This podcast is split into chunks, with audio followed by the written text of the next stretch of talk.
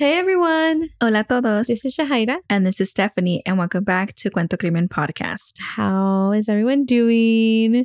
Wouldn't it be cool if like y'all can talk back? Like I know. that'd be so a cool. conversation. Right? Yeah.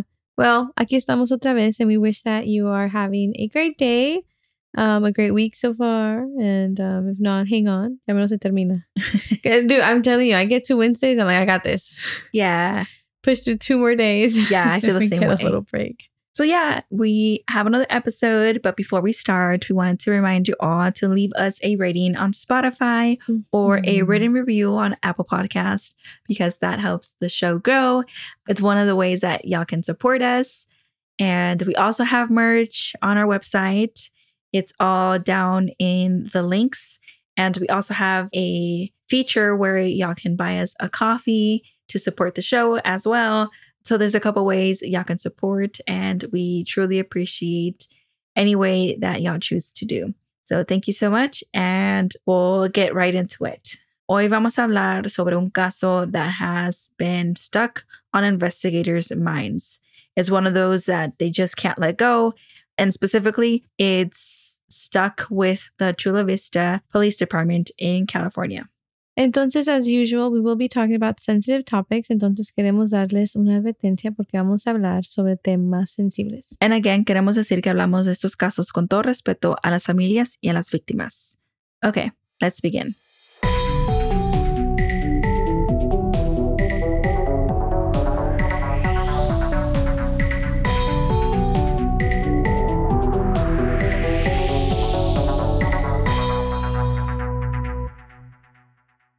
Gabriela Gonzalez was born on September 22nd, 1987. And this case takes place in 2002, which means that she was only 14 years old.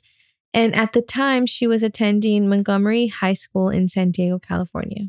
Solo 14 años. I mean, do y'all remember when you were 14? You feel old, right? You feel Mhm. like grown. You feel like a mini adult, but in reality, you're just so young. That's my niece right now. She thinks she knows everything. And I'm like, I was I was telling her the other day, you're still young, you know, like you're not grown. She says, Yeah, I am. I'm 13. And I'm like, Yeah, you're Yeah. 13. Talk to me when you're 35. You know, like Yeah. um, and it's like, yeah, but like they sound so small, like 13, Yeah. 14, right? Like they're kids. But when you were there, you you felt the same way. you felt the same way. Had which is crazy. and everything. yeah. So, yeah. So she's 14, just to paint the picture. Um, and also, Gabriela went as Gabby. And so I guess, yeah, to like top it off with Stephanie, like tenía 14 años. So, you know, estaba in the ninth grade. So, you know, she finally went to high school. So I guess I could see also like that big change. Mhm. like, oh my God, I'm in high school now. Mhm. Like I'm a high schooler. I know what I'm doing. I'm a cool kid. Yeah. So, yeah, makes sense. hmm And we did read from the Charlie Project as one of our resources that she was described as someone who wasn't a good student. Um, and I guess it's just like a detail that's included in there. But I feel like, I don't know, like it doesn't matter if she was or wasn't. You know what I mean? Mhm. Like this person still deserves all the attention, you know, like the resources. Yeah. It's not a characteristic that should determine whether, you know, Yeah. Whether or not you, yeah, she's still a child, she's still a daughter, you know? And also like what does define a good student and what does define a bad student? Mm-hmm. You know, so it just it's also just it's very uh what's the word? Subjective? Yeah, and like she's so young too, 14. Like, okay, what if she wasn't, you know, quote unquote a good Mhm. student? That doesn't mean like anything. You know, Yeah. she's so young. She's a ninth grader. She has a, her whole life ahead of herself, you know? Yeah. But she did have a good relationship with her family. Like she got along with all of her siblings and her parents. So yeah. So and also I think like there's no correlation between being a good student and like a good person, bad Mhm. person, bad student. You know what I mean? I feel like it's just Yeah. Some students strive and some students struggle and some Yeah. students are still trying to find themselves and it's Mhm. fine. And so on April 5th, 2002, her mother was driving her to school. And on their way to school, Gabby said something that just it stuck with her mom and you know till this day her mom has not forgotten. Gabby le dijo a su mamá que she had a feeling and she believed that she was going to die at a young age. That's a crazy thought, right? And I feel like, I feel like that's a deep conversation. yeah. And like you know, acabamos de hablar and like saying how young she was and you know how she's still learning from life and going through life. But then, you know, you say something so like deep like this. Yeah. I, and I, and it really makes me wonder, like, why, like, how did this comment come up? Yeah. How did she come to this thought? You know, I, I was really taken by that when we were researching this case because it's like, it's pretty deep, you know? Yeah. And so later in the day, su mamá comes back home from the grocery store y encuentra una nota. Y la nota dice, I love you, mom. And it was in her daughter's handwriting, right? Era una nota que Gabby hizo. And también en la nota estaba otra cosa, and that's really interesting. It included the first and last name of her 19 year old boyfriend, Juan Jose Vera. I'm gonna stop it right there. No. Yeah. No, like that. Uh, when you like when I saw the age, a 19 year old with a 14 year old, that's a Mhm. five year difference. Quizás ya cuando ella tenga como 25 y el 30, quizás it was not like that much of a difference. But like a 14 and a 19 year old, Yeah. they're in very different stages in their minds. Mental, like Mental- development. Yeah. Like Elia's a full adult. He already went through the high school situation. Mhm. You know, he's starting to live his adulthood. On the other hand, Gabby, de 14 años, apenas entró a la high school. Se Mhm. siente grown, but she's in high school. Like, it's just two different settings. It's, very distinct settings. Yeah. As you're saying, like once you're older, you know, in your 20s and 30s, like that age gap is not se a big juntar. deal. Yeah. But 14 year old, you're a child. you Yeah. know? and we did read that her mother did report this relationship because, you know, like her daughter was underage. Tenía 14 años y esta persona de 19 años, he was a full adult. Mhm. but we are not too sure when this report was made or like what was done about it. Yeah. And so her mom dropped her off at the school, but then there's a note at home, right? So it turns out that Gabby had not attended class for the last two days. So it is believed that instead of going to class, she decided to go to Chula Vista to visit her boyfriend there. So Gabby actually went missing on April 5th, 2002, after her mother dropped her off at school. And from the jump, authorities saw this case as a runaway case. But she had no history of being a runaway and she got along with her family. So, like, there was really no reason for her to just like up and go. Unless someone was grooming her. Mm-hmm. So, when she went missing, authorities listed her distinguishable characteristics. So, she was a Hispanic female. She had black hair, black eyes. E. Gabby, you know, wore either eyeglasses or contact lenses. And she even had the names Gabby and Juan tattooed on her back. So, I don't know. It's like, to me, you're 14. Mm-hmm. This is probably her first boyfriend, if you really think about it. And he's a lot older. I just feel like there had to be some kind of like grooming, some kind of like Mm-hmm. he had to get in her head. Yeah. And they also reported that she may use the last name of Fernandez instead of Gonzalez. And they told the public that she was last seen wearing Levi jeans, a gold chain, and bracelet. Mm-hmm.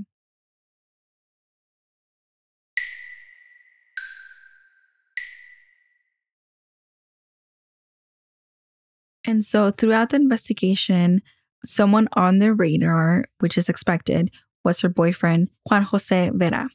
So, a little background on Juan. So, Juan was a former gang member and an ex con. So, he had a record which includes some convictions of bank robberies, battery while in prison, and domestic violence. investigators looked into him and he willingly and you know voluntarily uh, took a lie detector test in 2002 and they even searched his father's home in Chula Vista pero nada salió from that search no encontraron nada que los podía conectar a Gabby In some sources, leímos que he was abusive towards her.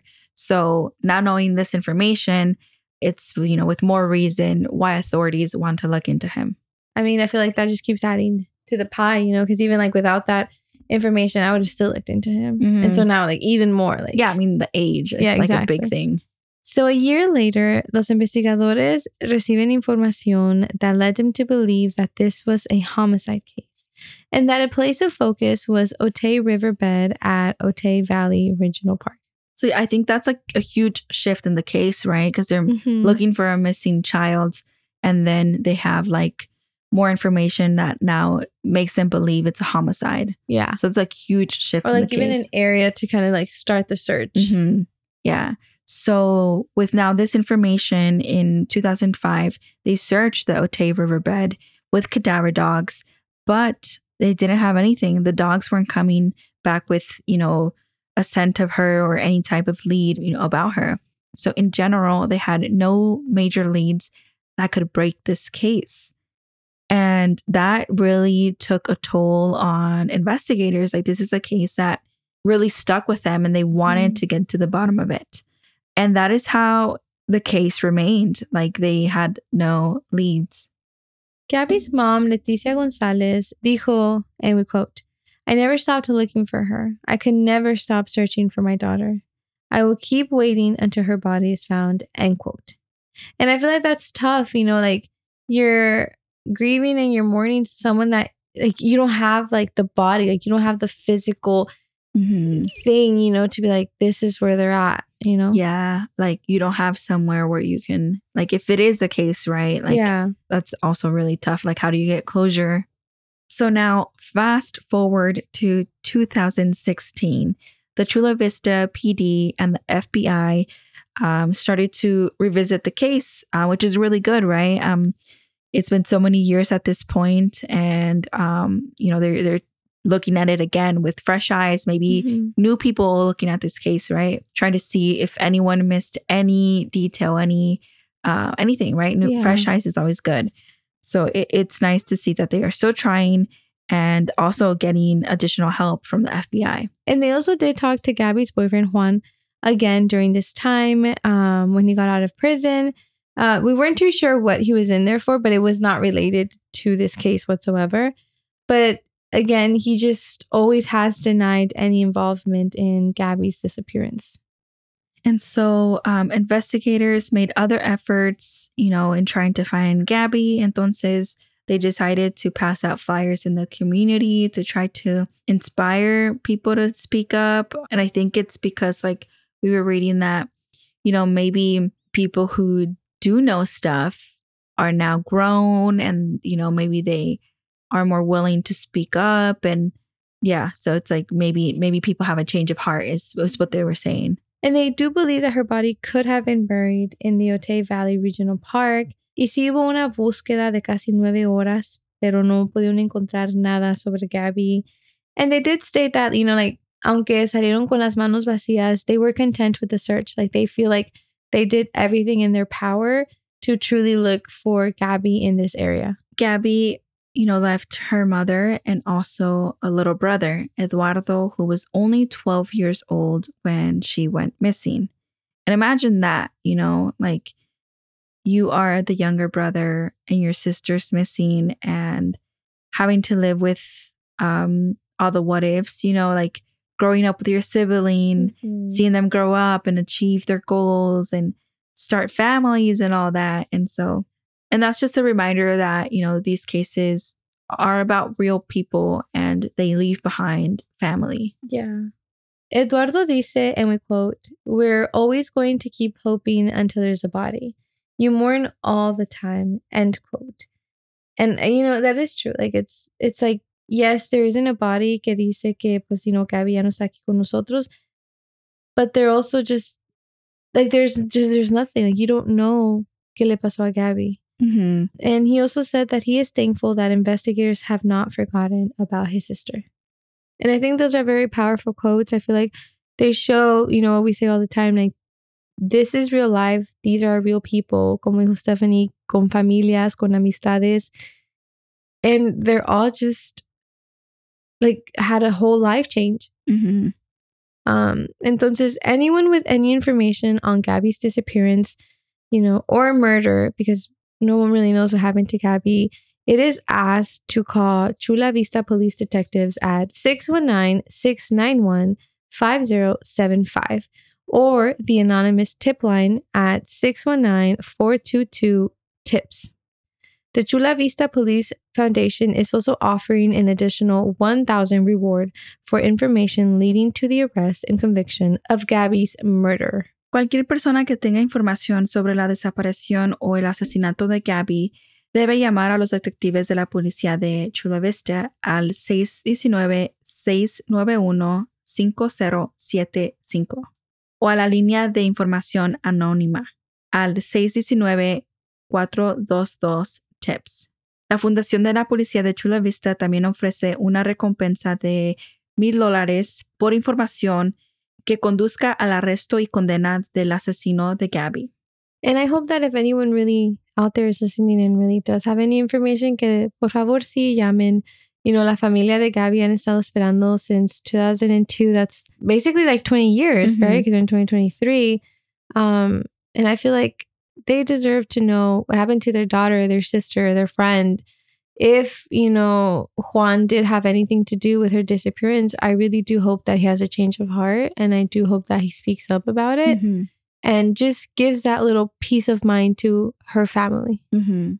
So if you know anything, we encourage y'all to speak up and also encourage everyone to share um, Gabriela's picture story Mhm. um, because you never know who might know something. And just to keep her name alive. Mhm. Like it's still an it's still an open case. And yeah, people deserve to know Yeah. her story. Thank you so much for listening to this week's episode. We appreciate every single one of you. And yeah, thank you so much for listening, and we'll see you all next week.